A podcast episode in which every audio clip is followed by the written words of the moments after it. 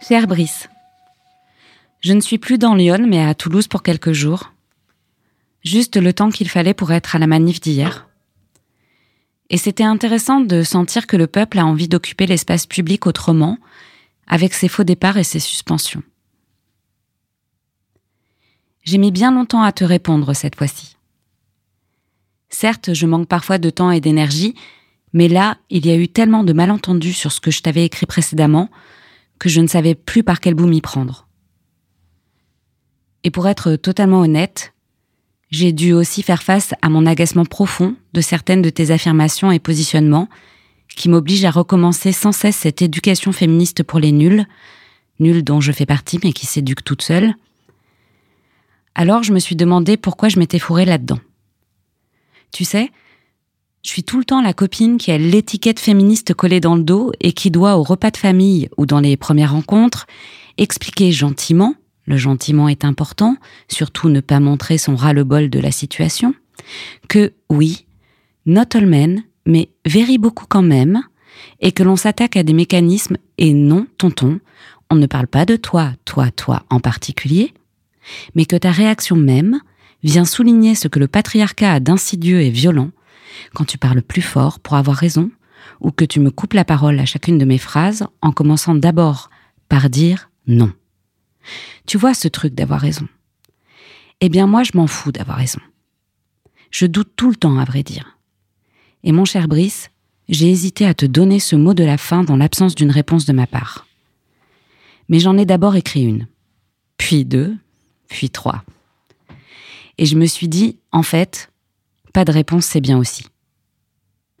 Tant que ce n'est pas une réponse sincère et que je ne te prends pas pour un con, ce mot qu'on utilise en insulte alors qu'il est d'abord mon sexe, on aurait pu dire te prendre pour une bite, mais non.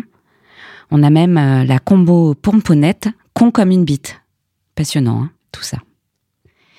Et puis, tu es passé pour parler du podcast, et j'ai retrouvé ce qui me plaît chez toi.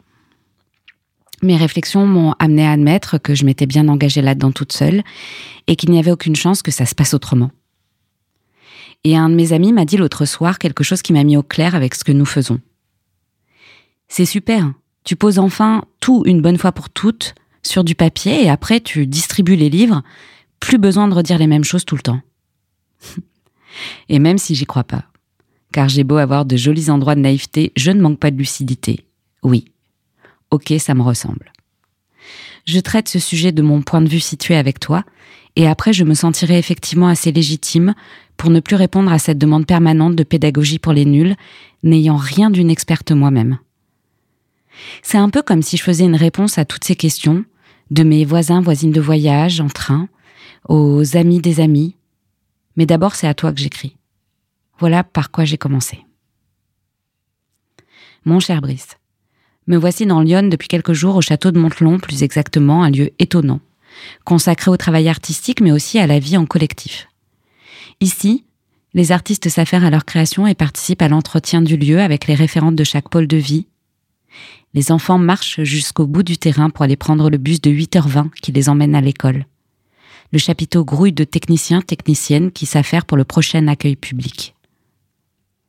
De ce que j'en vis aujourd'hui, c'est un petit paradis qui tient sur l'acceptation d'un schéma économique qui fait paradoxe avec l'envie d'un monde débarrassé de l'intérêt financier. Ça résonne fort en moi, je crois, puisque je vis dans mon temps et avec des convictions qui ne sont pas en adéquation avec la politique actuelle de notre pays, ni avec l'organisation économique mondiale. Les paradoxes. Et la dichotomie qu'entraînent ces paradoxes. Pour en revenir à nos moutons, j'ai également été contente de voir qu'on ne rentrait pas dans un consensus ennuyeux parce qu'un échange où tout le monde est d'accord se passe d'être poursuivi peut-être. Dans le même temps, j'ai frémi, car nous pourrions y laisser des plumes de notre amitié naissante. J'ai d'abord été triste de t'avoir heurté, parce que je n'aime pas blesser les gens, j'ai peur de la perte de la possibilité de dialogue. Et quand j'ai parcouru ta lettre, je me suis sentie secouée à mon tour par l'interprétation et les raccourcis faits de mes idées. Et j'ai fini par me dire, c'est vrai, nous nous connaissons peu. Brice peut donc me prêter n'importe quelle intention. Et j'ai vraiment eu le sentiment à la lecture de tes mots d'être prise pour une idéaliste extrémiste stupide, une connasse quoi. Je me définis comme une utopiste radicale et je pense que je suis loin d'être conne même si certains jours, la vie me fait mentir sur ce point. Je comprends que la frontière est mince et que la confusion a lieu. Et puis, il est toujours plus facile de faire passer l'autre pour un idiot. Je vais essayer de ne pas me laisser aller à cette facilité car je pense que tu es loin d'être idiot. Je me souviens que tu m'avais évoqué ta rencontre littéraire féministe. On s'était vu à l'école peu de temps après. Qu'y a-t-il de si violent de venir souligner le not all men C'est factuel. Pas un procès que je te fais. C'est effectivement souvent le réflexe auquel je suis confrontée quand je commence à parler du patriarcat et des violences faites aux femmes. Et il est également factuel de dire que ça invisibilise et détourne le sujet. Tu ne penses pas, puisque tu reconnais que notre égalité n'existe toujours pas, qu'il serait plus juste pour avancer de déconstruire ces réflexes? Et puisque j'ai décidé d'être extrêmement sincère, bien sûr que pas tous les garçons, heureusement, oui. Mais le patriarcat, si. Désolé, hein, mais si. Et chez tout le monde, bon sang. Alors on arrête de dire lui mais pas moi, et on change cette injustice une bonne fois pour toutes en acceptant que oui, on participe tous à notre échelle à cette domination et qu'on l'alimente et qu'on la reproduit. On peut créer autre chose, on le sait. On sait qu'on peut apprendre de nos erreurs et inventer d'autres rapports sociaux. Nous l'avons déjà fait plusieurs fois dans l'histoire de l'humanité. Quant à mon anecdote concise sur ma rencontre avec cet Allemand, je ne vais pas te faire du copier-coller ce que je trouverais offensant, je pensais que ma démonstration sur la culpabilité, responsabilité collective, qui passe par la responsabilité, culpabilité individuelle, et l'effet que pouvait produire une culpabilité collective sur une nouvelle construction sociale était clair. Mais apparemment non, puisque quand je parle de culpabilité, je parle d'une émotion sur le plan psychique et intellectuel, et non pas de sa récupération archétypale par la judéo-crétinté. Mais merci pour Ève, la souffrance dans les règles et la pomme, c'était épique, bien que je n'ai pas compris le rapport avec ce que je racontais, mais j'ai bien compris d'où ça sortait au vu de ton interprétation de mes pensées qui n'était donc clairement pas assez claire. Il n'y a pas à se laver de nos péchés. Mon discours est politique. La conscience collective passe intellectuellement par une émotion de culpabilité, même infime soit-elle. Et oui, un jour, la culpabilité, conscience collective de l'exploitation des humains pas blancs, a commencé à mettre fin à des colonies, par exemple. Et comme tu le sais, cette conscience et ces actions de réparation de nos monstres intérieurs ne sont jamais terminées, et il faut toujours poursuivre ce combat pour l'égalité entre les humaines. Donc, pour répondre à ton il faut prendre tous les mecs en bloc, tous coupables, jamais de la vie je n'ai dit ça. Je dis il faut prendre le patriarcat en bloc, nous sommes tous responsables, et oui, les hommes sont aujourd'hui du côté des oppresseurs, c'est factuel. Ça ne fait pas de toi un oppresseur. Ça fait de toi une personne de qui on peut d'abord se méfier et reconnaître ça. C'est reconnaître notre légitimité à d'abord nous méfier et passer à la suite. C'est-à-dire de ne pas venir titiller depuis des plombes la moindre analyse féministe et la prendre comme une agression personnelle, car pendant ce temps-là, on n'avance pas, et je te le demande, qui ça arrange que les choses n'avancent pas? Une catégorie de gens et pas l'autre, oui. Et la moitié de l'humanité en a marre de devoir s'expliquer sans cesse de sa légitimité à demander de ne pas être l'esclave punching ball de cette société. Je crois voir et entendre où tout cela te gratte. C'est de prendre les choses personnellement et non pas sur le plan des mécanismes systémiques. Je vois où les Ovidis t'emmerdent de jouer avec des clichés qui avant étaient tournés vers la jante féminine. Accepterais-tu mieux le mauvais goût et l'utilisation des clichés chez un homme que chez une femme, comme tu l'évoques au début de notre correspondance? Comme le fait qu'il sente la bière et qu'il pète en tirant sur son auriculaire? Un homme a le droit d'être lourd, c'est de l'humour. Quand un homme utilise les clichés, il ne faut pas oublier que les clichés, ça vient bien de quelque part d'existant. Par contre, quand une femme féministe assumée de surcroît vient utiliser les mêmes ressorts, Burke. J'aime Ovidie.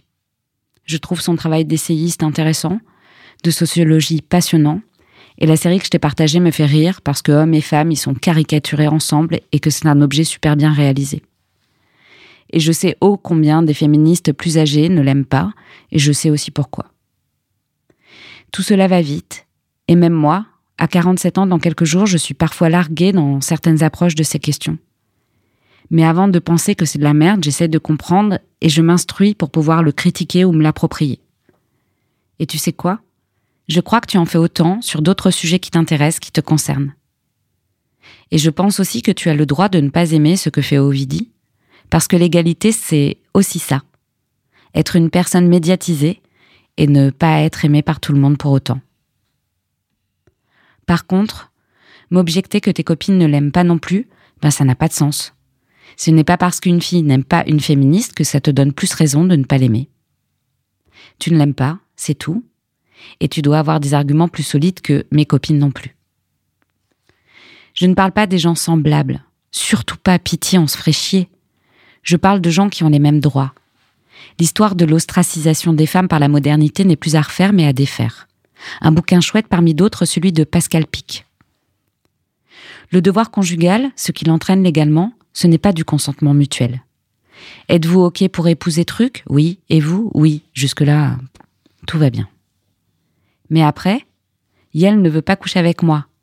Ah bah ça, c'est un devoir non rempli qui justifie au mieux le divorce, au pire. Ce n'est pas mettre le consentement dans le lit conjugal et ça invisibilise le viol conjugal. Selon moi, c'est une mauvaise base de vivre ensemble, de partir sur des fondamentaux qui ne mettent pas le consentement au cœur de nos vies. Mais a-t-on vraiment envie de questionner le patriarcat quand on est un homme? Malgré ta sensibilité, tu restes du côté le plus confortable En fait, pardon, mais je m'arrête là. À chaque fois, je me retrouve coincée car il faudrait qu'en touchant la main de mon interlocutrice, je puisse lui transmettre 30 ans de recherche et d'expérimentation de ces questions et c'est pas possible. Du coup, ça crée un décalage énorme avec souvent une merveilleuse et sincère envie de comprendre et d'apprendre de la part de mes interlocutrices, mais avec les bouleversements que ça entraîne en accéléré et avec l'envie d'arriver à la fin avant d'avoir commencé. Du coup, je me retrouve en prof de féminisme pour les nuls et ça m'intéresse pas. Il y a des gens bien plus compétents, compétentes que moi. Et et tu vois, je m'étais arrêtée là. Et je pense que c'est assez. Pour cette fois de mon côté. La plume est dans ton camp, et j'espère que tu auras plus de rebonds que moi aujourd'hui. Oser être en conflit sur des sujets, c'est entrer dans l'intime pour de vrai, et laisser tomber les apparences. Bise.